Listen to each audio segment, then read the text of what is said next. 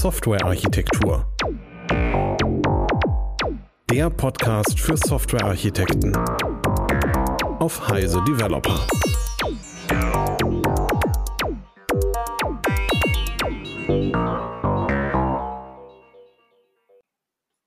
So, hallo miteinander. Wir sind jetzt hier beim Softwarearchitektur-Podcast von Heise Developer. Wir, das heißt, äh, wir werden uns gleich vorstellen. Ich bin der Michael und äh, die drei wichtigen Teilnehmer, die stellen sich dann selber vor. Es geht jetzt heute um das Thema Software Retrofit, Soft und Hard Skills Hand in Hand. Und bevor ich da jetzt groß erzähle, möchte ich vielleicht von euch ein bisschen wissen, wer ihr seid so als Kurzvorstellung, vielleicht fängst du an, Veronika. Oh, danke schön, das ist lieb, dass ich den Vortritt kriege. ja, ich bin die Veronika, Veronika Jungwirth aus Wien, ein Teil von Sinnvoll Führen und äh, arbeite seit 2006 als Coach für Führungspersonen und Teams und seit 2012 mit dem Ralf gemeinsam im agilen Kontext. Jetzt hast du ja gleich den Ralf erwähnt. Vielleicht kannst du dich jetzt vorstellen, Ralf. Ja, hallo. Ich bin der Ralf, Ralf Miaka. Ähm, meine Historie kommt aus der IT. Da bin ich verwachsen und verwurzelt und war eine lange Zeit bei der Siemens beschäftigt, so wie du auch. Und äh, heutzutage bin ich als Coach und Berater im agilen Umfeld für Teams und Führungspersonen tätig. Dankeschön, Ralf. Und jetzt last but not least der Thomas. Ja, Thomas, Thomas Ronson. Ich arbeite seit 2000 bei der W3 Logistics. Da hört man schon, ich komme also aus dem Logistikumfeld, aus dem Logistik-IT-Umfeld, um genau zu sein. Und äh, dort bin ich als Projektleiter oder Softwareentwickler einer der ersten, der bei uns auf die Baustelle kommt, beziehungsweise einer der letzten, der damit runtergeht. Danke, Thomas. Und jetzt haben wir ja das Thema vorher vorgestellt, Soft- und Hard Skills Hand in Hand. Und da würde ich von euch gerne mal wissen, was ist denn überhaupt das Problem, das hier adressiert wird und was ist jetzt quasi, was, was ist jetzt zum Beispiel Software Retrofit genau? Ja, fange ich mal an. Also bei uns in der Logistik kommt das häufig vor, dass ein Lager auf der grünen Wiese gebaut wird. Passiert zwar auch, aber oft ist es so, dass wir irgendwo hinkommen. Der Kunde hat schon irgendeine Software, hat äh, diese Software vielleicht irgendwie vor 20 Jahren mal gekauft. Die Zeiten, bis sowas in der Logistik abgeschrieben wird, ist dauern relativ lange. Er kennt sich gegebenenfalls gar nicht mehr damit aus, weil das Ding hat einfach im Hintergrund funktioniert. Und das Problem, was wir dann haben, ist, wir müssen auf der einen Seite dahinter kommen, wie es funktioniert, sei es um tatsächlich das weiter zu benutzen, weiter zu betreiben oder aber sei es auch, um das Ganze abzulösen. Und dabei reicht es eben nicht, wenn man sich nur mit den Hard Skills auskennt. Und darüber wollen wir eigentlich so ein bisschen erzählen. Und das heißt, also es geht halt quasi um Legacy Software, wenn ich das richtig verstanden habe. Ja, in dem Falle geht es hier tatsächlich um äh, Legacy-Software, wobei äh, Legacy jetzt quasi sein kann von einem System, was wir einfach nicht kennen, weil der Hersteller nicht mehr am Markt ist. Das muss noch gar nicht so alt sein, bis hin zu Systemen, die jetzt schon 20, 30 Jahre alt sind. Mhm. Und wenn ihr solche Systeme habt, was gibt es da überhaupt für Optionen? Ja, also die, die äh, Option, die jedem erstmal so einfällt, ist natürlich ja, äh, komm, altes raus, neues rein. Das ist nur leider nicht so einfach möglich, weil die Logistik, das kennt man, äh, wenn man mal so selbst sich so überlegt, woher seine Sachen kommen. Die hat in der Regel wirklich 24 Stunden am Tag sind die Systeme online. Das heißt, wenn ich jetzt hier plötzlich ein System abschalten möchte, dann ist es nicht nur sehr schwer, überhaupt eine Zeit zu finden, wo ich das kann, weil die Lieferfähigkeit, ja, die muss sichergestellt werden. Es ist vor allen Dingen auch oft gar nicht möglich, weil ich gar nicht weiß, wo das Ganze mit vernetzt ist. Wenn ich jetzt zum Beispiel einfach mal ein Lager sehe, da kann zum Beispiel noch ein Online-Shop dranhängen, da kann eine Produktionsplanung dranhängen, da kann alles Mögliche dranhängen, sodass eine Option einfach alles neu machen quasi an der Stelle gar nicht gegeben ist. Ich muss also wirklich gucken, wie schaffe ich es, solch ein System mit möglichst wenig Downside abzulösen. Das heißt, die Systeme sind sozusagen noch im Betrieb und müssen parallel abgelöst werden, dürfen also nicht stillgelegt werden. Ja, genau, die sind im Betrieb, werden verwendet und so ein Stillstand von einer Schicht kann schnell mehrere hunderttausend Euro kosten, also hochverfügbar. Und diese Hochverfügbarkeit muss irgendwie eingehalten werden. Mhm. Also ich kenne es ja auch von der, von der Logistik bei Paketmanagement auf dem Flughafen zum Beispiel oder eben bei, sage ich mal, verschiedensten Lagerhaltungssystemen. Das heißt also, ihr macht es parallel und, und ihr, ihr baut dann auf irgendeiner, sage ich mal, nicht Produktivumgebung wahrscheinlich die, die äh, veränderte Software da auf. Ja, es ist sogar so, dass wir das eigentlich nicht äh, parallel machen, sondern dass wir das Ganze Schritt für Schritt machen. Das heißt also, das allererste, was wir erstmal machen müssen, ist, wir müssen uns allererst mal einen Überblick verschaffen, was ist das überhaupt für ein System und was hängt da überhaupt alles dran? Das ist in der Regel gar nicht klar. Denn die Software ist vielleicht vor langer Zeit mal angeschafft worden, danach immer weiter ausgebaut worden, hier mal dran gebaut worden, da mal dran gebaut worden. Und ich habe auch schon Systeme gehabt, wo noch nicht mal mehr bekannt war, welche Server im Hintergrund sind. Da ist die Firma äh, gekauft worden, das hat zu Unruhen geführt und äh, ja, die halbe IT hat gekündigt und die, die geblieben sind, die kannten sich damit nicht aus. Also wir nennen sowas immer ganz gerne Ghost Town Software. Ne? Die Software läuft, aber es ist keiner mehr da, der sich auch nur ansatzweise damit auskennt. Mhm. Ja, das kenne ich auch. Das sind Architekten, die das System ursprünglich entworfen haben, gar nicht mehr in der Firma sind. Okay, das heißt also, wann, aber wann macht man so Software Retrofit? Und wann nicht? Ja, das machst du eigentlich nur, wenn du wirklich so hochverfügbare Systeme hast. Wenn du jetzt eine kleine Lagerverwaltung hast von, ich sag mal, einer Spedition, wo jetzt irgendwie mal eine Schicht ausfallen kann, beziehungsweise wo vielleicht äh, die sowieso nur ein Schicht arbeiten, dann ist das Ganze viel zu aufwendig. Das kann man dann wirklich eins zu eins ersetzen. Aber in dem Moment, wo ich eine große Verzahnung da habe, wo ich Lieferketten einhalten muss, wo vielleicht dahinter eine Produktion hängt, wo irgendwelche äh, Produktionslinien stehen, weil das Lager nicht just in time liefern kann. In sol solchen Fällen machen wir das in der Logistik, aber ich denke, es gibt genug andere Industrien, wo das, was wir erzählen, genauso zutrifft. Mhm. Das heißt also, ihr verschafft euch erstmal, oder wir scha schaut euch erstmal an, ob die Software überhaupt dafür tauglich ist. Ja, das ist sie in der Regel. Also ich, ich behaupte immer, Software ist so biegsam, jede Software ist tauglich. Der Aufwand ist das Entscheidende nachher, den man treiben muss. Aber es kann ja auch passieren, dass der Aufwand so groß ist für einen Retrofit, dass es sich überhaupt nicht lohnt und dass man lieber stattdessen neu baut.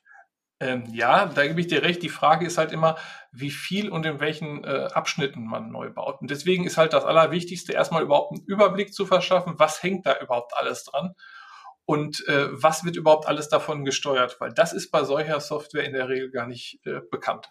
Mhm. Und da komme ich dann auch schnell zu Veronika und Ralf. Ja, denn das erste ist eigentlich eher Soft Skills, die man braucht. Hm. Erklärt, erklärt das bitte mal. Also Hard Skills ist klar. Also in welche Richtung brauche ich hier für Soft Skills? Also wo ist das Problem und, und wie kann ich das mit Soft Skills sozusagen angehen?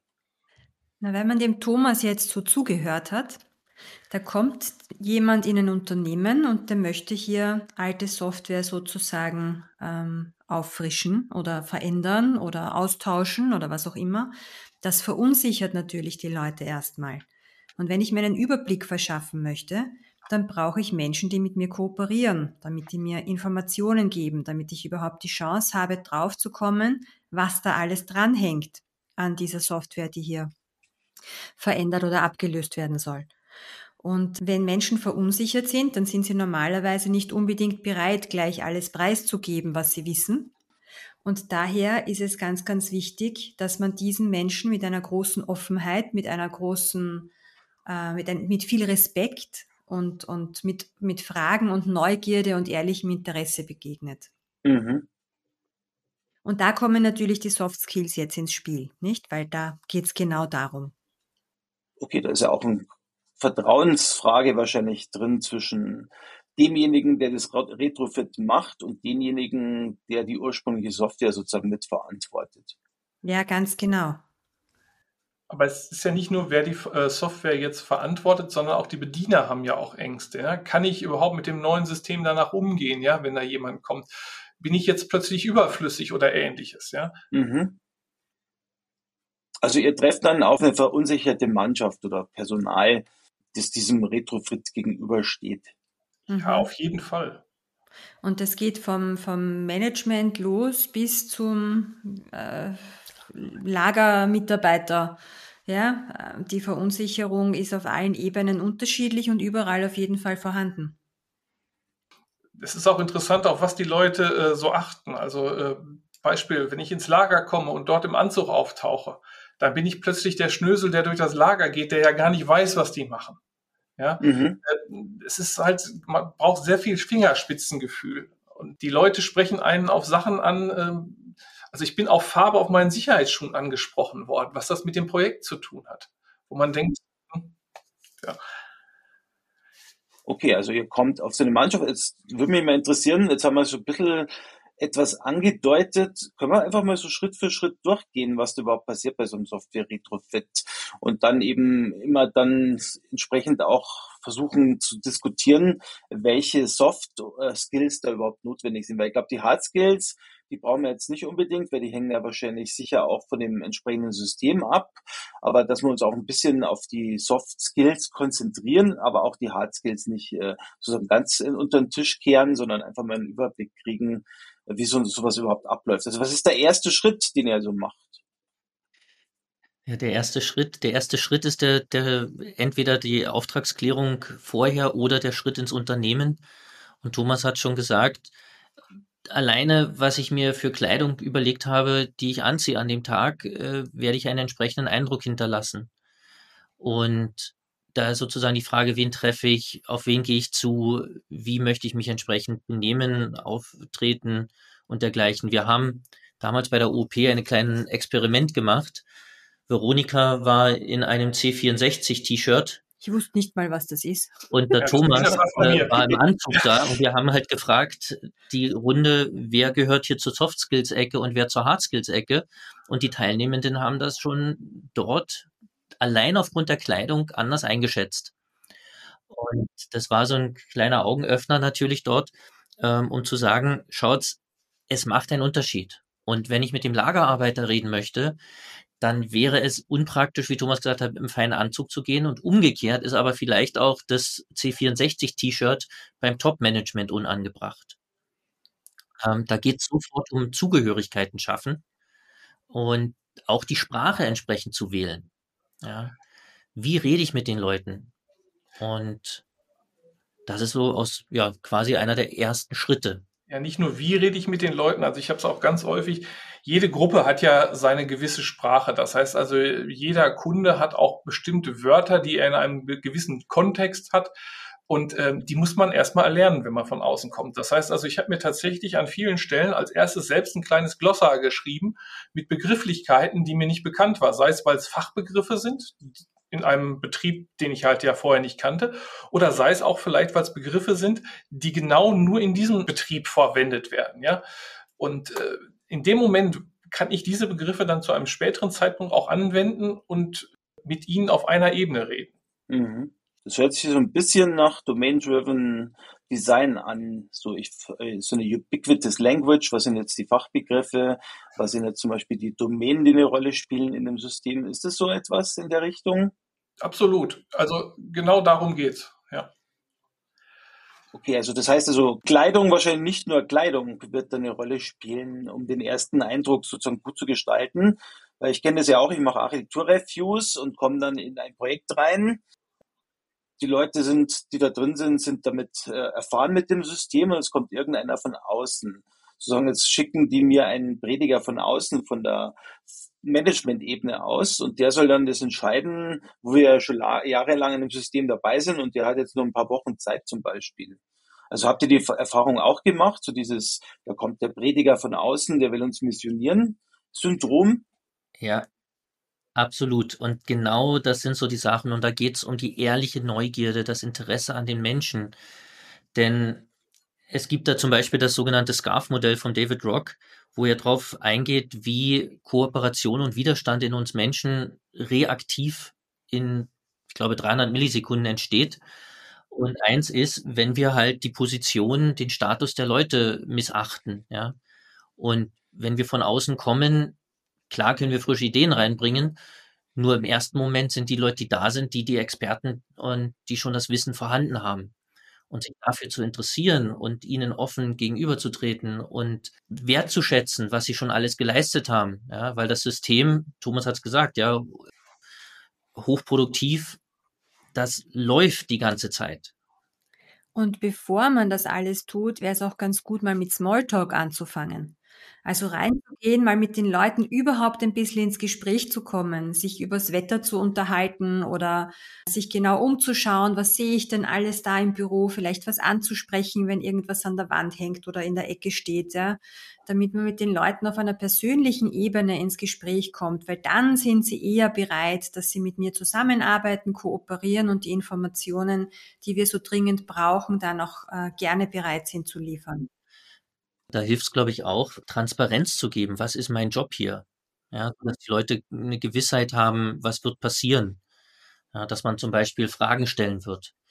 Dass es das langfristige oder mittelfristige oder kurzfristige Ziel ist, diese Software abgelöst zu haben. Ob es schon eine neue gibt oder ob auch die Entscheidung noch aussteht und so weiter. Ja, die Leute möchten wissen, was passiert in der nächsten Zukunft. Also so eine Art Transparenz schaffen, oder? Ja, absolut, ja. Transparenz schaffen und auch Ängste zu nehmen, ja. Ich äh, erzähle denen immer, dass sie ja die Experten für die Software sind und die Software von außen viel besser beurteilen können von den Funktionalitäten, beziehungsweise wie das Ganze überhaupt äh, ist, als ich, weil ich kenne diese Software ja noch nicht. Das, was ich aber kann, ich kann das von der technischen Seite machen. Und das Einzige, wie wir so ein Projekt erfolgreich machen können, ist, indem wir beide Seiten haben. Das heißt also, indem ich auch wirklich sage, ich habe etwas, das weiß ich nicht, dafür brauche ich dich. Jetzt bin ich neugierig geworden, das wollte ich noch, doch noch klären.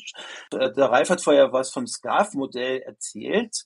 Jetzt würde mich doch interessieren, was das jetzt genau ist. So ein bisschen kurzen Sätzen. Ich glaube, dass viele Hörer das wahrscheinlich auch nicht kennen, oder? Ich bin halt der, derjenige, der das als einziger nicht, nicht, noch nicht gekannt hat. Das kann ich mir nicht vorstellen, Michael.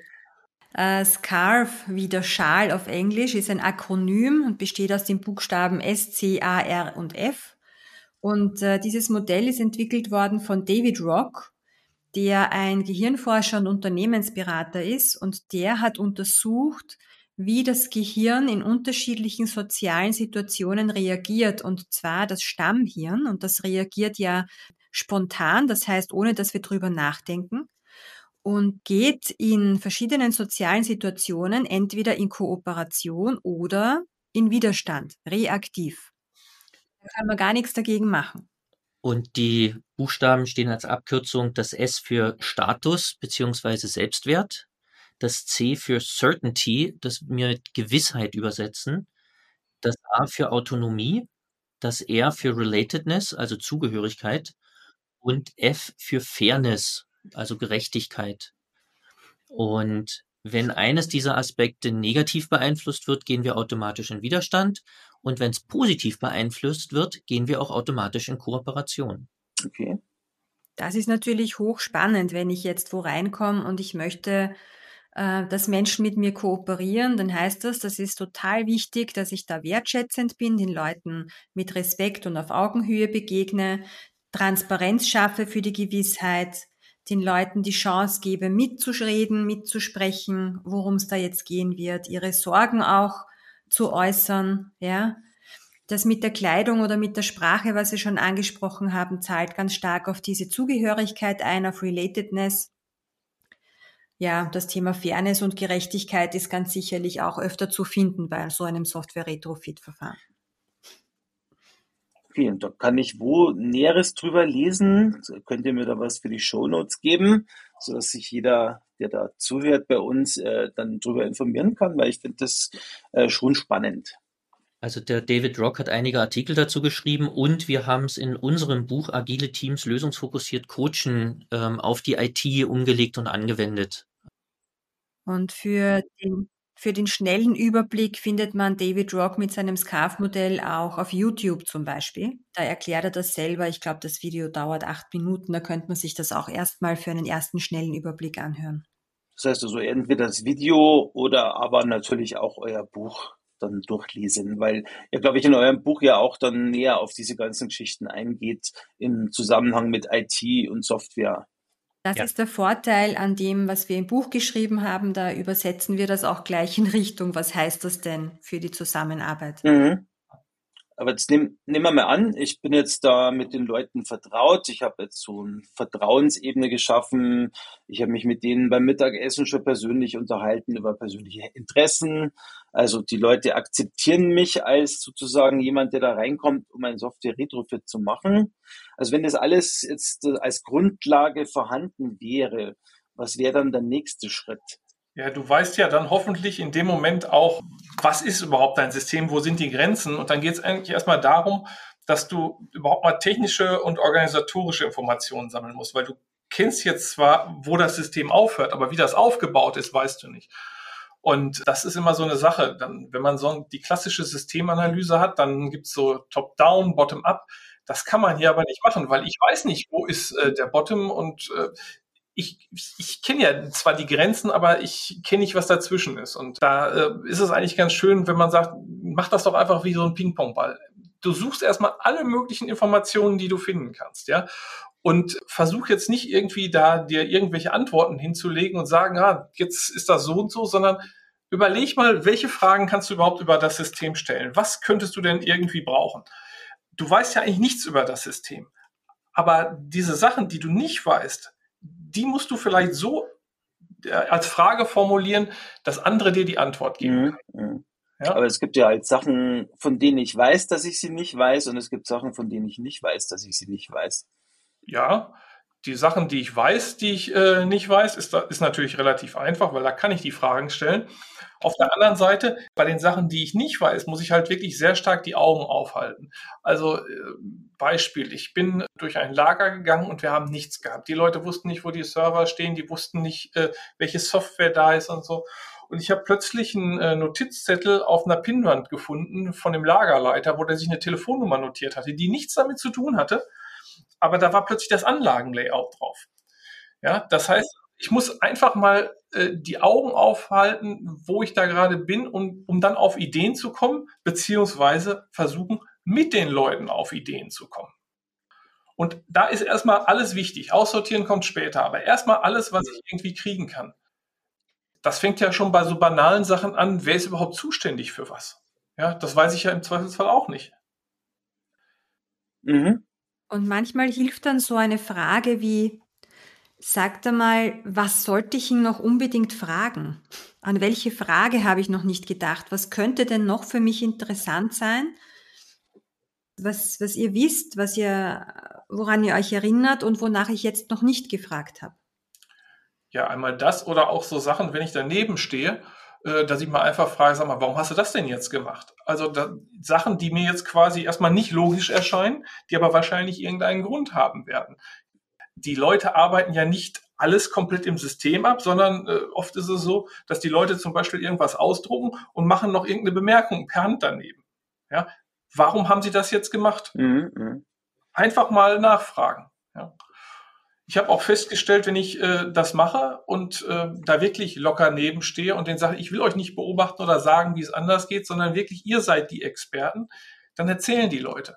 Wenn ich ein paar Kekse mitbringe, erzählen die Leute noch viel mehr.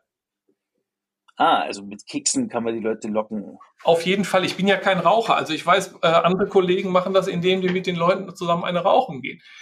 Wie gesagt, bin, ich bin nicht Raucher, aber äh, wenn ich irgendwas habe, wo ich eine Verbindung zu den Leuten herstellen kann, wie zum Beispiel paar Kekse, dann äh, bin ich auch gleich wieder dabei, dass wir sind ein Team. Erzählt doch mal. Ihr seid die Experten. Ich kenne es auch so, wenn ich jetzt was nicht weiß, dass ich zum Beispiel äh, als Software-Architektur-Reviewer dann oft die Frage stelle, also wenn du jetzt drei Wünsche bezüglich deines Systems frei hättest, was würdest du denn dir wünschen? Und da ist interessant, was dann immer für Ergebnisse rauskommen, die jetzt überhaupt nichts mit vielleicht mit den vorhergehenden Punkten, die man gefragt hat, äh, zu, also zu tun haben. Also wo man dann die Leute quasi rauslockt so ein bisschen. Ja. Also ich gehe geh davon aus, es geht in die Richtung. Aber vielleicht noch eine Frage, die mir einfällt. Gut, ich, das hatte ich zumindest schon. Was macht ihr denn mit Personen, die sozusagen total widerwillig sind, äh, irgendwie äh, überhaupt äh, Informationen preiszugeben? Warum auch immer. Es könnte sein, die glauben, dass ihr Job davon abhängt, dass nur sie das äh, Wissen haben. Aber wie geht ihr mit solchen Leuten um, wo der Widerstand halt noch groß ist? Danke für die Frage. Also unsere Grundhaltung ist, dass Widerstand immer eine wichtige Information ist und dass die Leute ja nicht widerbörstig oder widerspenstig sind, äh, einfach nur, weil sie dich ärgern wollen, sondern in den allermeisten Fällen wollen sie uns vor etwas warnen. Und da können wir nachfragen. Was siehst du, was wir nicht sehen? Wovor möchtest du uns warnen? Ist so eine typische Frage, die wir stellen, wenn wir das Gefühl haben, dass Widerstand da ist. Das andere ist auch uns bedanken dafür, dass die uns auf etwas aufmerksam machen. Ja, was wir bisher eben noch nicht wahrgenommen mhm. haben. Also dieses alles als Information sehen. Und da haben wir einfach die Erfahrung gesammelt, dass wir damit die Leute gut abholen können und ins Gespräch gehen. Und wenn sie Angst haben davor, dass ihr Job davon abhängt, dann ist es ja nachvollziehbar, dass sie im ersten Moment natürlich überlegen, was heißt das hier alles? Also dort kann man natürlich dann Fragen stellen wieder, ja, wie geht's für dich hinterher weiter?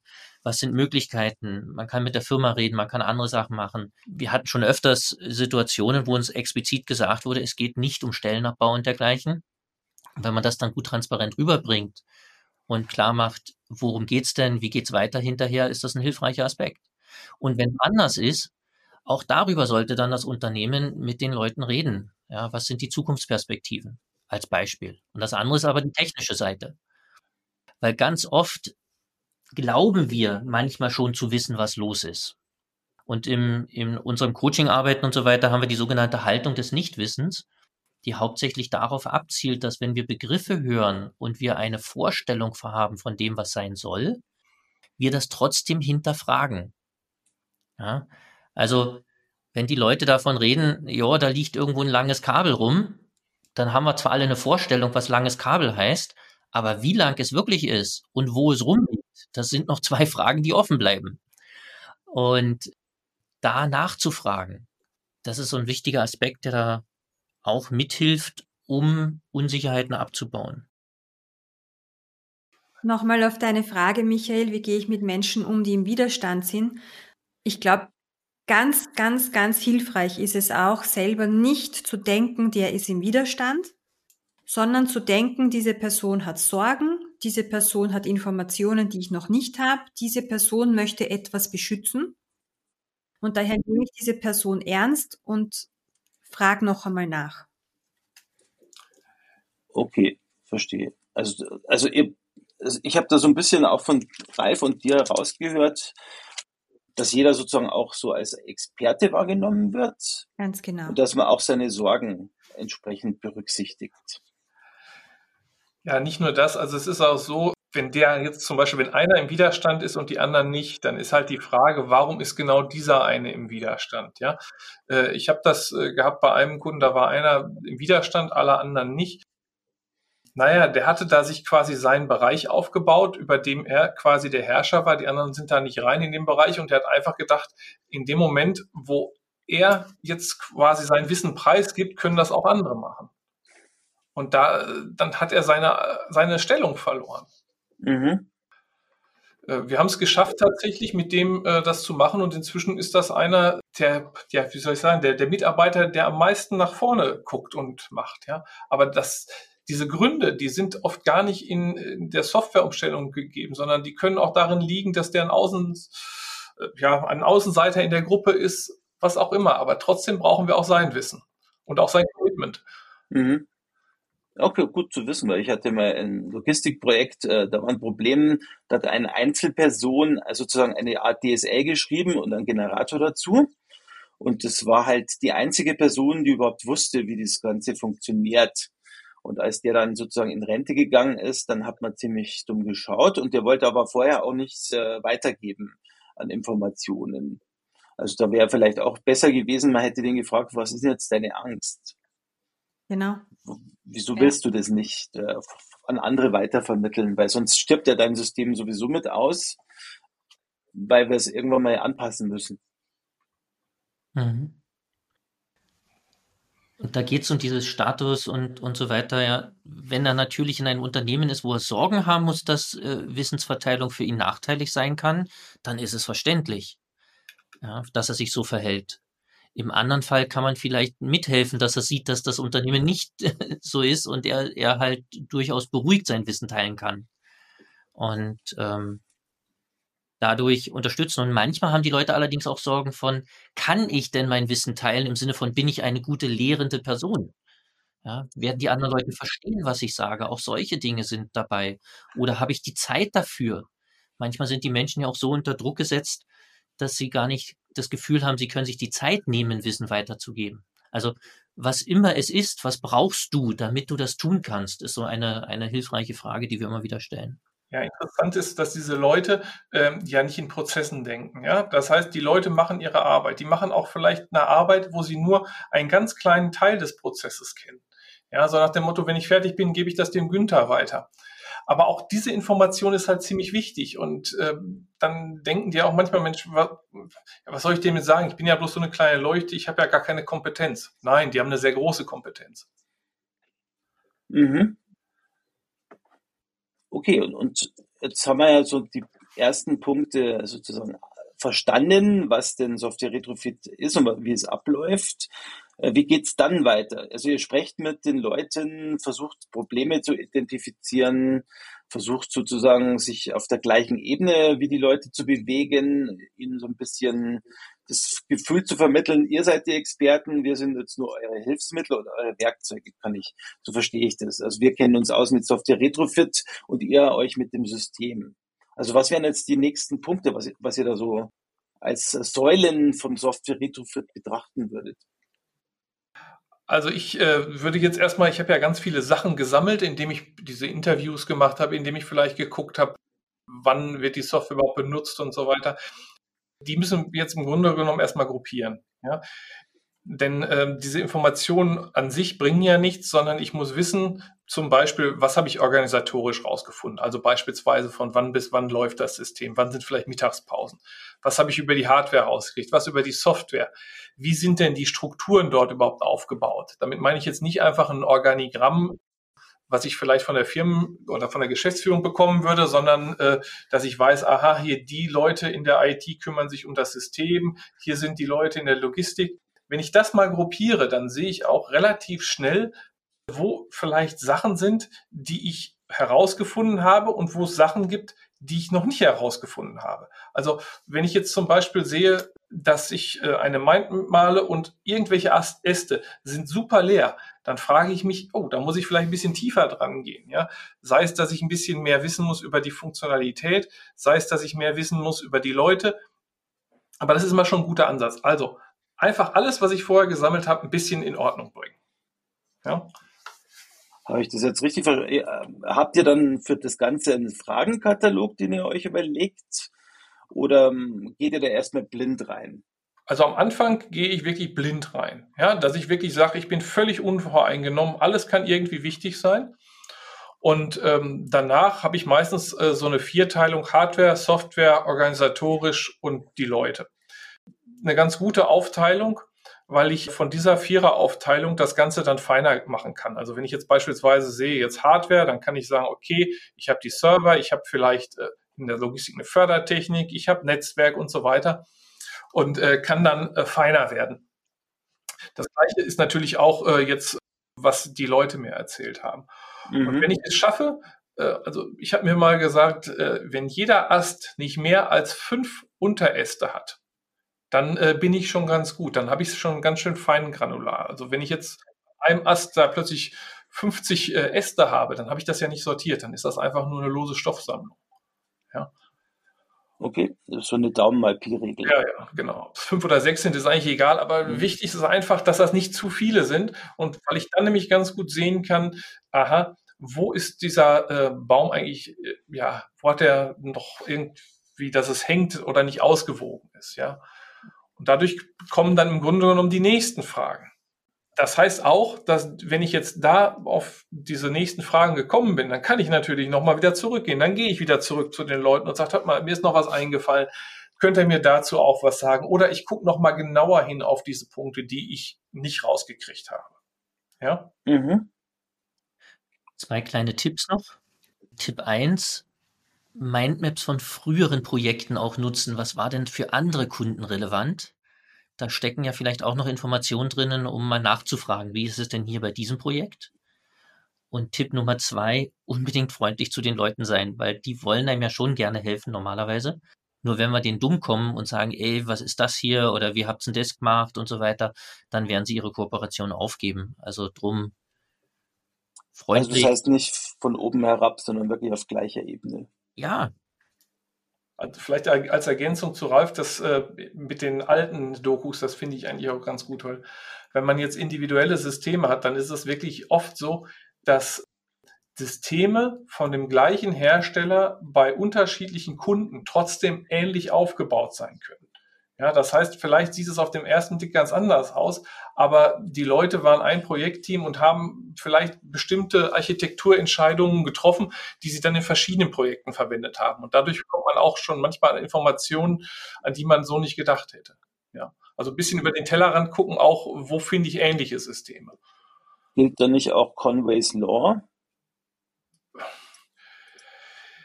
Ja, Weil ihr sagt, es schaut immer so ähnlich aus oder öfters. Wundert mich ein bisschen, weil ich habe die Erfahrung gemacht, dass Conway Law wirklich gilt, dass die Organisation eine entscheidende Rolle hat auf die Architektur. Es kommt drauf an. Also Beispiel, wenn ich jetzt bei einem Kunden ein automatisches Palettenlager sehe und beim zweiten Kunden auch ein automatisches Palettenlager sehe, dann machen manche Projektteams das so, dass sie gesagt haben, okay, ich nehme Projekt von Kunde A, kopiere das Ganze und ändere nur das, was Kunde B hat. Mhm, ja, okay. Dann ist das System nicht komplett neu gemacht worden. Oder aber der Kunde hat bestimmte äh, Libraries, die er beispielsweise im Projektumfeld einsetzt. Selbst wenn jetzt die Library in dem zweiten Projekt eine neuere Version ist als die im ersten, dann sind aber vielleicht die Architekturprinzipien gleich geblieben. Ja, mhm. sei es nur, dass sie die gleiche Programmiersprache verwendet haben. Ja, weil dass eine Firma komplett die Programmiersprache oder das Paradigma wechselt, also das, das ist sehr, sehr selten. Und wenn, dann ist es aber so, dass das sofort auffällt. Ja. Mhm. Und Conway's Law könnte, also ich vermute, es hält eh auch, ja, nur dass es hier umgekehrt ist. Nicht die Software richtet sich nach der Organisation, sondern die Organisation nach dem System, was eingesetzt wird. Mhm. Das heißt, also, es gibt ja so richtig, stimmt, es gibt ja auch so SAP A3 und so Geschichten, wo sich dann ganze Organisationen danach ausrichten müssen, was aber nicht immer gut ist. Ja. No. Ja, aber guck mal, äh, Michael, wenn jetzt zum Beispiel eine Firma auf Client-Server-Systemen beruht, dann ist wahrscheinlich das System, was sie beim nächsten Kunden haben, auch so, weil die werden nicht alles komplett aus dem Boden stampfen. Ja. Mhm darum geht's eigentlich erstmal nur, dass, dass ich vielleicht manche Sachen wiedererkenne und sei es nur, wie die Logfiles aufgebaut sind oder ähnliches. Ja. Mhm. Und ich kann mir auch vorstellen, wenn ich eine alte Mindmap anschaue, dass ich vielleicht bei einem früheren Kunden was gefunden habe, wonach ich hier noch gar nicht gesucht habe, ne? Ja, ja. was möglicherweise auch relevant sein könnte. Ja. Das heißt also, ihr macht auch so eine Art Retrofit, ihr schaut euch eure bisher gehenden Retrofit-Projekte an und versucht da was rauszuziehen oder auch äh, wahrscheinlich wird es dann auch immer erweitert, was ihr an Wissen gewonnen habt. Verstehe ich das richtig? Ja, auf jeden mhm. Fall. Also nicht nur äh, die eigenen Projekte, sondern es ist manchmal auch ganz gut, wenn man das Ganze so ein bisschen zeitlich einordnet. Ja, also wenn ich weiß, das System stammt aus den 90ern, dann bin ich wahrscheinlich ganz klar bei äh, Client-Server. Wenn das äh, System jetzt irgendwie neuer ist, ähm, ja, habe ich vielleicht eine Web-Oberfläche, dann habe ich trotzdem wahrscheinlich einen Serverteil dahinter, aber ich weiß schon mal, was ich so in etwa suchen muss. Was mich nur interessiert, also ich meine, wenn jetzt eine Mannschaft auf die ihr trefft, sozusagen immer so ein bisschen depressiv wirkt, in Anführungsstrichen. Also quasi so ein bisschen durch dieses Retrofit-Projekt zum äh, schlechte Stimmung sozusagen da ist. Wie könnt ihr die Leute dann wieder motivieren? Äh, kommt ihr dann ein Team, das ja wahrscheinlich nicht so bereitwillig ist, am Anfang euch zuzuarbeiten oder mit euch zusammenzuarbeiten? Also wie, wie geht ihr damit um? Wertschätzen, wertschätzen, wertschätzen ist mal das Erste, was wir brauchen natürlich. Interessiert sein an dem, was die Leute machen, was ihnen wichtig ist. Und ich glaube, das, was auch ganz, ganz wesentlich ist jedes Mal, ist, äh, dass drauf zu schauen, was funktioniert und was bleiben kann. Mhm. Die haben oft die Vorstellung, da wird jetzt alles umgedreht und kein Stein bleibt auf dem anderen und wir kennen uns gar, nachher gar nicht mehr aus und wer weiß, ob das überhaupt noch funktionieren wird. Das heißt, mit den Leuten gemeinsam dran zu arbeiten und herauszufinden, was denn gut läuft, ähm, was, was so bleiben soll, wie es ist um von dort weg äh, weiterzugehen, gibt den Leuten Sicherheit, gibt ihnen Gewissheit und damit bringt es auch bessere Stimmung und Kooperationsbereitschaft. Mhm. Ja, nicht nur das, vielleicht hat man ja auch irgendwas gefunden aus seinem Erfahrungsschatz, wo man den Leuten direkt ohne große Probleme helfen kann, um so ein bisschen Vertrauen aufzubauen. Also ich habe beispielsweise bei einem Kunden gehabt, der hat, egal aus welchen Gründen, in jeder Schicht und das System lief drei Schichten lang, das System jede Schicht 40 Minuten angehalten, um ein Backup zu machen. Und das Backup lief folgendermaßen. Es wurden alle Tabellen der Datenbank gesichert dann wurden sie gepackt und dann wurden die ganzen auf ein Netzlaufwerk geschoben. Das hat 40 Minuten gedauert, weil die, ähm, ja, die Hardware dahinter so langsam war. Und das war ein super Ärgernis, weil in diesen 40 Minuten stand das ganze Lager, die Leute äh, wollten die bearbeiten, damit sie schneller fertig sind und so weiter. Und ich habe rausgekriegt, natürlich ist die Hardware langsam und ich kann da jetzt auch nicht schnell irgendwas machen, aber das Ganze wird gemacht durch ein Shell-Skript und das Packen oder das, das Zusammen packen in ein Tafel der Tabellen war gar nicht das Problem. Aber das Komprimieren dieses Archives, das hat sehr lange gedauert. Und ich habe nichts anderes gemacht, als das Komprimieren in den Hintergrund geschoben. Ne? Also ein Empasset einfach dahinter, äh, dass, das, dass die Leute weiterarbeiten konnten. Und schon lief das ganze Lager irgendwie nach zwei, drei Minuten Backup weiter. Mhm, mh. Solche kleinen Lösungen, die sind also wirklich dann schon der Schlüssel zum Erfolg, weil die Leute plötzlich Vertrauen in jemanden schaffen. Mhm. Ja? Und auch einen positiven Ausblick kriegen. Ja, ja, also zum einen zeigt man natürlich seine Kompetenz, auf der anderen Seite ist das etwas, äh, was die Leute gestört hat, was man ohne viel Aufwand vielleicht machen kann, ja. Mhm. Und du gehst doch schon wieder auf, auf den nächsten Schritt auch mit ein. Ja, das System stabilisieren ist ja auch einer der, der wichtigen Aspekte, bevor wir überhaupt die Veränderung vornehmen. Ja. Ja. Weil du auch gerade das Backup-Thema hast, ja, wie oft ähm, wenn man fragt, wo sind denn eure Backups? Äh, ja, hm, gut, wenn sie dann welche haben, wann habt ihr das letzte Mal versucht, sie einzuspielen? Äh, ja, hm. Und war bisher nicht notwendig, ist meine Lieblingsaussage, die ich höre. Ja. Genau, ja, und da allerdings jetzt auch Maßnahmen mit Ihnen gemeinsam zu entwickeln. Wie, wie stabilisieren wir das System so, dass wir dann anschließend später auch die Veränderung erstmal vornehmen können? Ja, wie können wir das so hinbekommen, dass wir schnellstmöglich im Zweifel, dass was schief geht, auch zurückgehen können, den Schritt? Das sind ja auch Sachen, wo die Leute viel lernen und wo sie sich auch richtig mit ihrem Wissen und Expertise mit reinhängen können. Also da ist auch ganz interessant, die, die Leute wissen teilweise hm, gar nicht, in welchem Zustand ihr System ist. Wobei ich jetzt nicht unbedingt die Leute meine, die damit direkt arbeiten, aber beispielsweise das Management. Das Management weiß, das System läuft, das System ist vielleicht nicht mehr das Neueste, aber wo die Motten sind, wissen die nicht. Und jetzt muss man ja ehrlicherweise sagen, das ist auch gar nicht deren Aufgabe. Die, die müssen sich nicht um IT-Probleme kümmern. Ja? Und was da immer ganz gut ist, dass ich erstmal versuche rauszukriegen, wo sind denn da überhaupt die Motten, dass das eben nicht zusammenkracht, weil wenn das System, während ich das Ganze umstellen will, ausfällt, dann habe ich noch ein viel größeres Problem, weil dann kann ich das langsam umstellen. Ja? Und das kann man ganz gut mit dem Software Coma Scale. Das ist im Grunde genommen äh, einfach nur, dass ich ein paar Fragen habe, wie die, die wir gerade so gesagt haben. Also Beispiel, habe ich ein Backup? Habe ich da auch mal die, das Recovery ausprobiert oder habe ich kein Backup? Ja? Oder ist das Serverbetriebssystem aktuell? Wenn es nicht aktuell ist, kann es beschafft werden oder ich kann es nicht mehr beschaffen. Diese Fragen, die äh, sind mit Punkten versehen.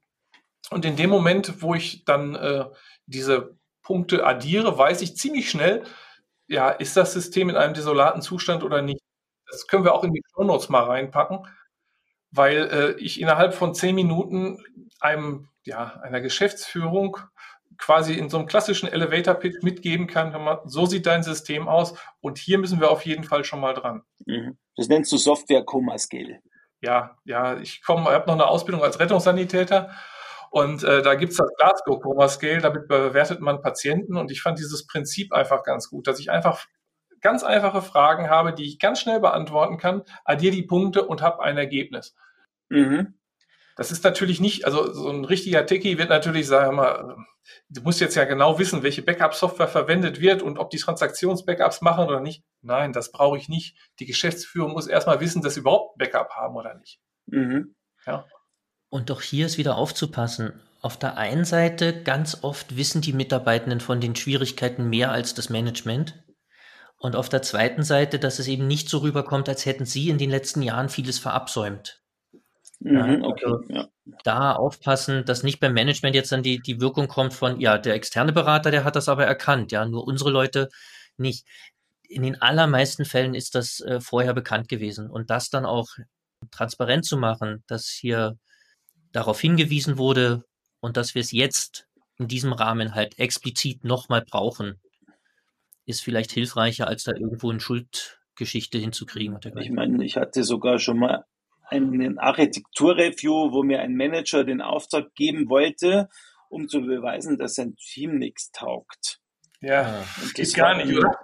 Das, da habe ich gesagt, sowas kann ich nicht machen. Und ich bin dann aber in das Team gegangen, habe mich um die der Sache angenommen und habe denen halt äh, zu, zu verstehen gegeben, den Entwicklern, dass ich auf ihrer Seite bin, dass ich jetzt sozusagen ihnen helfen will, ihr System zu verbessern.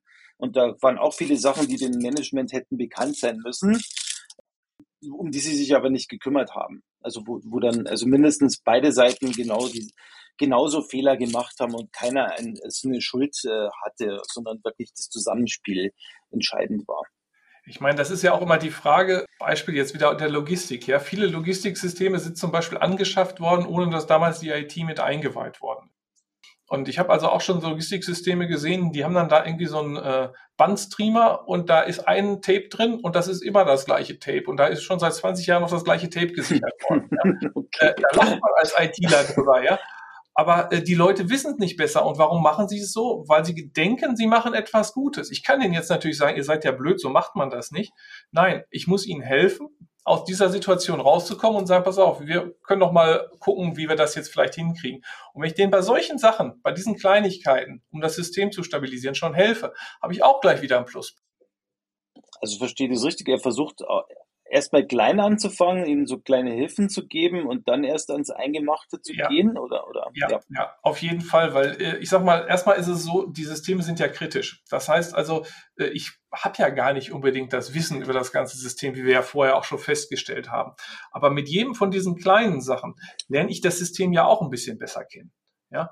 Und wenn das kritische Sachen sind, wie jetzt diese Sache mit dem Backup, ja, dann ist das natürlich auch eine Sache, die funktionieren muss, weil wenn das Backup nicht da ist und da passiert irgendwas, dann kann ich meinen ganzen Auftrag vergessen. Ja, was ich nur wissen wollte, zwar hört sich so an, als, als ob ihr da auch ins Detail der Technik reingeht. Das wird aber bei größeren Projekten ja gar nicht funktionieren. Also ihr werdet doch eher ist die Frage, auf Architekturebene tätig sein und nur wo notwendig dann runtersteigen. Oder ja, dieses Runtersteigen muss man ja nicht selbst machen. Deswegen sagte ich, ich bin so der Erste, der auf die Baustelle kommt und der Letzte, der äh, so runtergeht. Das kann schon sein, dass ich sage, hier, da gibt es Probleme mit dem Backup. Und dann äh, hole ich hier Kollegen von der Systemverwaltung und sage, pass auf, hier, da müssen wir gucken, dass wir das Backup hinkriegen. Da kümmere ich mich ja nicht selbst um das Backup, aber ich habe halt das Ganze mit aufgenommen. Oder ich sage denen, passt mal auf, guckt euch bitte mal die und die Rechner genauer an. Ja? Mhm. Das mache ich natürlich nicht alles selber. Das kann ich ja auch gar nicht. Ja? Äh, weder von der Zeit noch vom Know-how. Da gibt es Experten. Ich nehme nicht für mich in Anspruch, dass ich alles weiß.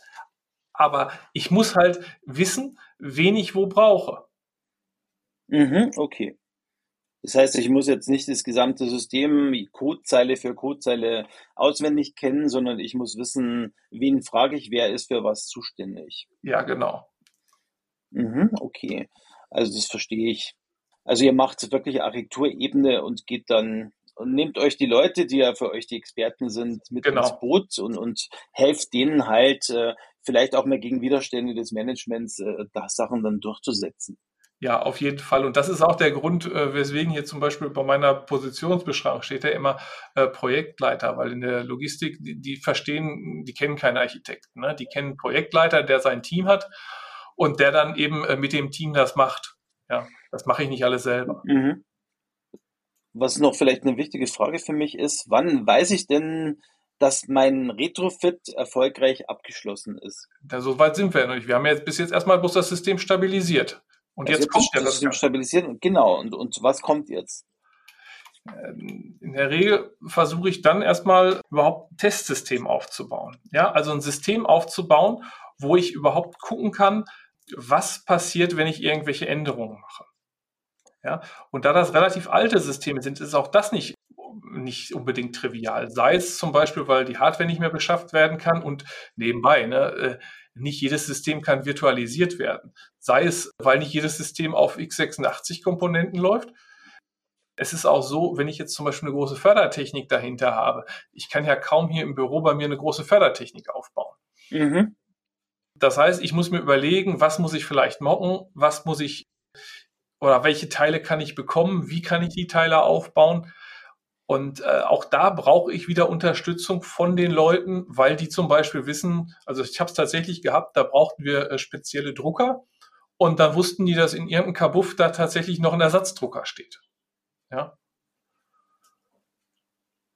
Also sprich, ihr baut ein Testsystem auf. Wir bauen ein Testsystem auf. Ne? Mhm. Und ähm, da auch wieder, ne, was will ich denn überhaupt testen? Ja, die Leute müssen das ja auch testen. Wie, wie kann ich überhaupt sicherstellen, dass dieses Testsystem dann so ist, wie ich das Ganze brauche? Auch da, ich brauche mhm. immer wieder die Leute. Ja, und das ist auch so, dass den Leuten in der Regel das viel zu langsam geht. Ja, also so ein Management sagt, äh, Mensch, ihr sollt doch hier jetzt eine Software ändern. Ihr sollt doch jetzt nicht hier irgendwie vorher alles mögliche Geplänkel machen. Das ist da muss ich auch wiederum die Leute mitnehmen, muss denen begreiflich machen, was das eigentlich bedeutet, wenn ich jetzt zum Beispiel einfach Code ändere, ohne ja, sicher gehen zu wollen. Ja, wir reden ja hier von hochverfügbaren Systemen, ne? also nicht irgendwie eine Tante-Emma-Ladensteuerung. Ja. Aber Testsystem im Sinne von wirklich Software testen. Ja, ja, in der Regel äh, mhm. äh, Software-Systeme, genau. Mhm. Also ihr bindet dann die Tester auch mit ein wahrscheinlich, die jetzt in diesem Logistikumfeld tätig sind. Ja, wenn, wenn es denn welche gibt, in der Regel binden wir erstmal die Leute mit ein, ja. Also ich erinnere mich zum Beispiel an eine Sache, da haben wir ähm, eine Fördertechnik äh, gehabt. Und äh, wenn wir eine Fördertechnik haben, dann äh, machen wir es in der Regel so, dass wir die mocken. Das heißt also, dass wir einen äh, Simulator so konfigurieren, dass er die gleiche Sprache spricht wie die echte Fördertechnik. Und dass ich dann kann, da, da fährt die Palette. Naja, und dann haben wir unser System, also wir haben die Beschreibung tatsächlich gefunden, also die war schriftlich da, die Dokumentation. Die haben wir äh, gegen das echte System getestet und es hat nicht funktioniert. Ja, warum? Weil nämlich anscheinend zur Inbetriebnahme Änderungen gemacht worden sind, die aber auf beiden Seiten gemacht worden sind. Sowohl die Softwareseite als auch die Fördertechnikseite hatten diese Änderung. Ja? Das heißt also, die Doku war nicht auf dem Stand, den sie hätte sein müssen. Das haben aber quasi dann die Endanwender herausgefunden, weil die wussten, dass sich unser System plötzlich anders verhielt als das echte System. Okay. Ja. Ist, aber, ist doch nicht, ist, ist doch eigentlich der Normalzustand, dass äh, Dokumentation nicht aktuell ist. Ja, klar, aber das muss ich, das muss ich natürlich aber auch sicherstellen, wenn ich sowas baue. Ja, da, da muss ich, äh, ich kann nicht sagen, oh ja, ich habe ja hier alles und jetzt ist einfach, sondern ich muss also wirklich auch da nochmal mit den Leuten da dran und das Ganze äh, mir ansehen. Ja. Mhm. Also ihr baut das Testsystem und ihr verändert dann an diesem Testsystem Sachen, die ihr im Software-Retrofit geändert haben. Genau. Und dann gucken wir eben, wo wollen wir hin? Ja, was ist das, was wir haben wollen? Also Beispiel, wir wollen gerne äh, demnächst äh, in die Cloud gehen oder eine Webanwendung haben, was auch immer. Ja? Und dann weiß ich das ganz große Bild, da soll der Weg hingehen. Das ist, da kann ich aber auch erstmal gucken. Ne? Das sind ja Wünsche, die die IT hat. Wo soll das technisch hin? Das sind Wünsche, die vielleicht die Logistik hat. Wo soll es logistisch hin? Die Anwender möchten gerne äh, irgendwelche anderen Features haben. Also das ist im Grunde genommen Requirements. Äh, Analyse. Mhm. Und ihr macht dann daraus eine Ist- und eine Soll-Architektur. Genau, genau. Ja. Das Management nicht zu vergessen, die haben meistens auch noch Wünsche. Ja, was mhm. Auswertungen zum Beispiel angeht, ist so eine ganz große Sache. Ne? Die wollen irgendwelche KPIs, also irgendwelche Kennzahlen haben, die sie dann mhm. haben. Äh, die haben äh, bestimmte Sachen, dass zum Beispiel äh, sie wollen, dass äh, bestimmte Service-Level-Agreements eingehalten werden und ähnliches, ja. Und da ist total super, jedes Schimpfen, das du hörst, ist ein schlecht formulierter Wunsch. Also wenn immer jemand etwas Negatives über das System sagt, über die Software sagt, wenn man das umdreht, dann ist dahinter schon ein Wunsch, was wünsche ich mir denn stattdessen? Ja, das kann ich entweder fragen oder ich kann sagen, verstehe ich das richtig? Sie wünschen sich das und das stattdessen. Und dann habe ich wieder einen kleinen Baustein für das große Sollbild gesammelt, sozusagen. Okay. Gilt übrigens für alle zwischenmenschlichen Beziehungen, dass jeder Vorwurf oder jeder sozusagen Makel, äh, Mängel erkennen oder Makel erkennen eigentlich äh, nichts anderes ist als ein Wunsch, den ich habe. Genau, genau. Wir kommunizieren glücklicherweise im Büro nicht anders als zu Hause. Von daher ist das Mhm, allumfänglich Genau. passend. Mhm. ich sag mal, auch diese Wünsche, die nicht ausgesprochen werden, ja, wenn man die Leute beobachtet. Ich habe ein so ein System gebaut, da habe ich festgestellt, dass die Leute nie zur Maus greifen an bestimmten Arbeitsplätzen, sondern die Funktionstasten benutzen. Ja, warum? Die haben teilweise Handschuhe an und dann ist es viel einfacher, was weiß ich, F12 zu drücken, als dass sie mit der Maus da plötzlich äh, rumhantieren. Ja, das ist nicht bei allen Arbeitsplätzen, aber bei bestimmten Arbeitsplätzen. Okay, weil man nicht mitgedacht hat, wie die Leute eigentlich konkret damit arbeiten müssen. Genau, genau. Mhm. Ja. Und da bringt's auch nichts, wenn ich denen jetzt plötzlich einen Touchscreen gebe, weil die eben dann mit diesem dicken Handschuh da gar nicht touchen können. Ja? Ja, das stimmt. Okay, also das heißt also, im Prinzip ist das reine normale Das Architekturarbeit. ist ganz normale Architekturarbeit. Und die geht wie weit? Die geht äh, so weit, dass ich so weiß, wo die Reise hingeht. Und dann kann ich mir wirklich ein Ziel nehmen, was ich jetzt umsetzen möchte. Ein Zwischenziel. Also, ich möchte jetzt beispielsweise einen Arbeitsplatz erneuern oder ich möchte bestimmte Funktionalitäten an das System bringen. Ja?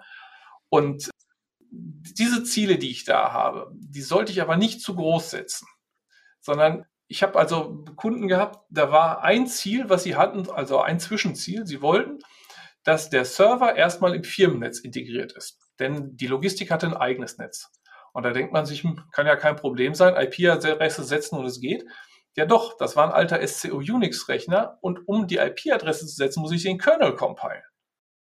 Das heißt also, ich muss gucken, je nachdem, was ich für ein Ziel habe, ist dieses Ziel wirklich sehr fein granular. Und wenn ich aber weiß, aha, ich wollte, der soll ins, äh, in das Firmennetz, dann weiß ich, aha, ich muss die und die Arbeiten ausführen.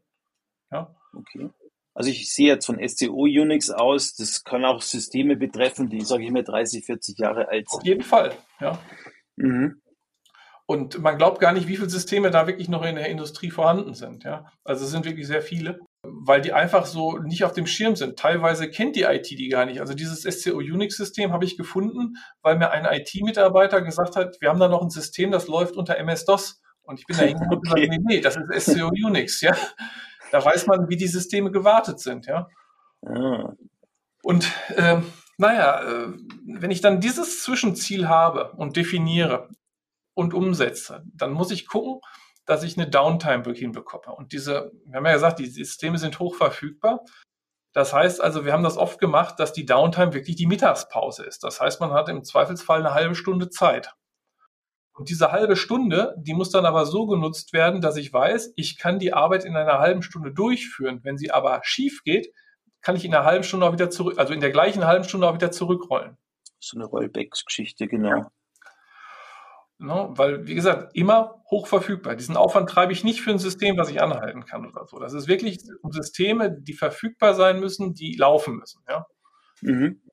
Was ich noch nicht verstanden habe, also du hast ein Testsystem und du hast ein sozusagen Originalsystem, also hochverfügbares System, das dauernd laufen muss, 24 mal 7. Du spielst aber jetzt die Änderungen an dem Testsystem durch, oder nicht? Ich spiele sie zunächst natürlich im Testsystem durch, dann weiß ich ja auch, äh, wie lange das zum Beispiel brauchen wird. Jetzt hier, um, bei, um dabei zu bleiben, dann weiß ich, wie lange es braucht, um den Kernel zu übersetzen. Ja? Mhm. Und daraufhin kann ich dann eben diese Downside ausmachen. Oder ich weiß auch, was kann ich machen, um wieder ein Rollback zu machen. Das kann, muss ich ja wirklich alles ausprobieren. Ja, so dass ich gut vorbereitet bin. Ja. Und dann Mhm. muss ich das natürlich auch irgendwann im Echtsystem machen. Und äh, das ist dann halt eben der zweite Schritt. Und das macht ihr wirklich so lange, bis halt diese, sag ich mal, Grundprobleme beseitigt sind. Ja, ja, ja. Also das kann mal sein. Also wir haben auch schon davon profitiert, dass die äh, plötzlich irgendwelche angrenzenden Sachen hatten. Also beispielsweise, dass eine Produktionshalle jetzt gerade umgebaut wird. Dann hat man auch mal längere Downzeiten, weil eben gerade das System nicht gebraucht wird. Super, wenn sowas passiert. Ja, aber das ist halt eben nicht die Regel. Das, was vor allen Dingen dann ist, wenn ich so eine Änderung gemacht habe, dann muss ich auch wiederum mit den Leuten sprechen und mit den Leuten äh, gucken, ob sich das System jetzt wirklich so verhält, wie sie sich das vorstellen, weil die kennen das und also die merken auch, wenn das System Husten hat. Also die, die- man glaubt manchmal gar nicht, auf was die Leute achten, weil die so fokussiert sind, dass sie jeden Tag mit dem System arbeiten. Und die können einem wirklich gute Tipps geben, wenn irgendwas schief geht. Gut. Ich glaube, jetzt so langsam kommen wir ja ans Ende der Zeit. Was mich nur interessiert, sind diese ganzen Aktivitäten, die er da durchführt. Also egal, ob das jetzt Hard- oder Soft Skills betrifft, gibt es da irgendwelche Hilfsmittel? Also ich habe jetzt verstanden, das SCARF-Modell, das Software Comma Scale Modell von Thomas, euer Buch zum Beispiel, Veronika und Ralf. Also da gibt es noch andere Dinge? Ja, die Kekse, die ich immer anspreche. Ach so, die Kekse. Die müssen, okay. Also irgendein sozusagen Zuckerchen für ja. die Leute. Mhm. Und ich glaube, das Allerwichtigste sind diese Zutaten wie Erfahrung und Authentizität und echtes, ehrliches Interesse an dem, was da ist und an den Leuten und, und an dem, was die wollen. Mhm. Ich glaube, alles, was gespielt ist, da macht man sich mehr Schaden, als es hilft. Authentizität und ehrliches Interesse ist, glaube ich, das, was neben der Erfahrung Mhm. Ja, und die Neugierde, ja. Also wenn ich äh, da hinkomme und den Leuten sage, ähm, das Lager ist ja in der Regel nur ein Teil davon oder die Logistik ist nur ein Teil davon. Was macht ihr überhaupt? Ja, kann ich mal in die Produktion gucken? Dann werden einem auch sehr schnell Dinge klar, warum Sachen passieren. Und auf der anderen Seite kann man sich auch viel besser vorstellen, wie die Firma an sich tickt. Diese Neugierde, die ist, glaube ich, auch ganz, ganz wichtig. Mhm. Mhm. Also sprich, ich versuche wirklich äh, auf einer menschlichen, zwischenmenschlichen Ebene mit den Leuten dann auch äh, klarzukommen. Und nicht nur auf den Hard Skills sozusagen. Ich arbeite nicht nur auf den Hard Skills, sondern auch eben mit den Leuten vor allem. Das ist das Wichtigste. Also die Hard Skills sind natürlich wichtig. Und wenn ich mit den Leuten in der IT rede und nur äh, auf der Soft Skill Ebene, die auch bei der IT wichtig ist, rede, dann werden die mich nicht ernst nehmen. Ich muss natürlich auch die Hard Skills haben an der Stelle. Ja. Aber ich muss also auch ganz klar sagen, wo ist vielleicht die andere Seite der Experte und wo sind bei mir die Grenzen? Das bedeutet dann auch in dem Moment, wenn ich jetzt mit der IT rede und da zum Beispiel, um bei dem Backup-Thema zu bleiben, ich einen Systemadministrator äh, brauche, dass ich im Grunde genommen diesen Systemadministrator dort einführe, so dass dann dieser Systemadministrator mit dem Systemadministrator des Kunden auf einer Ebene sprechen kann. Ja? Richtig. Mhm. Ich erinnere mich auch, Thomas, dass du immer gesagt hast, ein Terminal ist halt eines der wichtigsten Werkzeuge, ja. Schauen, wo die Netzwerksachen sind. Also klassisches Handwerk ist schon wichtig. Ja. ja. Mhm. Also Handwerk und Soft Skills müssen zusammen Hand in Hand gehen. Deswegen ja auch der Titel, ja, Hard und Soft Skills Hand in Hand. Das eine bringt nicht so in das andere. Und wenn ich das nicht alleine kann, dann kann ich mir auch jemanden dazu nehmen, der jetzt das zum Beispiel kann. Wenn ich jetzt hier unser Team sehe, wo wir jetzt hier gerade sind, komme ja von der Hard-Skill-Seite, Veronika und Ralf von der Soft-Skill-Seite. Wir wissen, dass wir uns gegenseitig nichts beweisen müssen, also kann man das auch zusammen machen. Genau so. also ich weiß zum Beispiel, ich kann mich an viele Sachen erinnern, wo oder überhaupt, wo ich solche Sachen wie das Scarf-Modell kennengelernt habe. Ich habe mich da nie darum gekümmert. Auf der anderen Seite hat mir Veronika auch ganz ehrlich gesagt, wenn sie irgendwelche technischen Sachen nicht verstanden hat und ich habe dann in dem Moment Veronika die technischen Sachen erklärt, weil das ist halt, ja, ähnlich. Mit ganz viel Geduld und Liebe. Dankeschön, Thomas. Ja, du ja auch. ja. Okay, verstehe.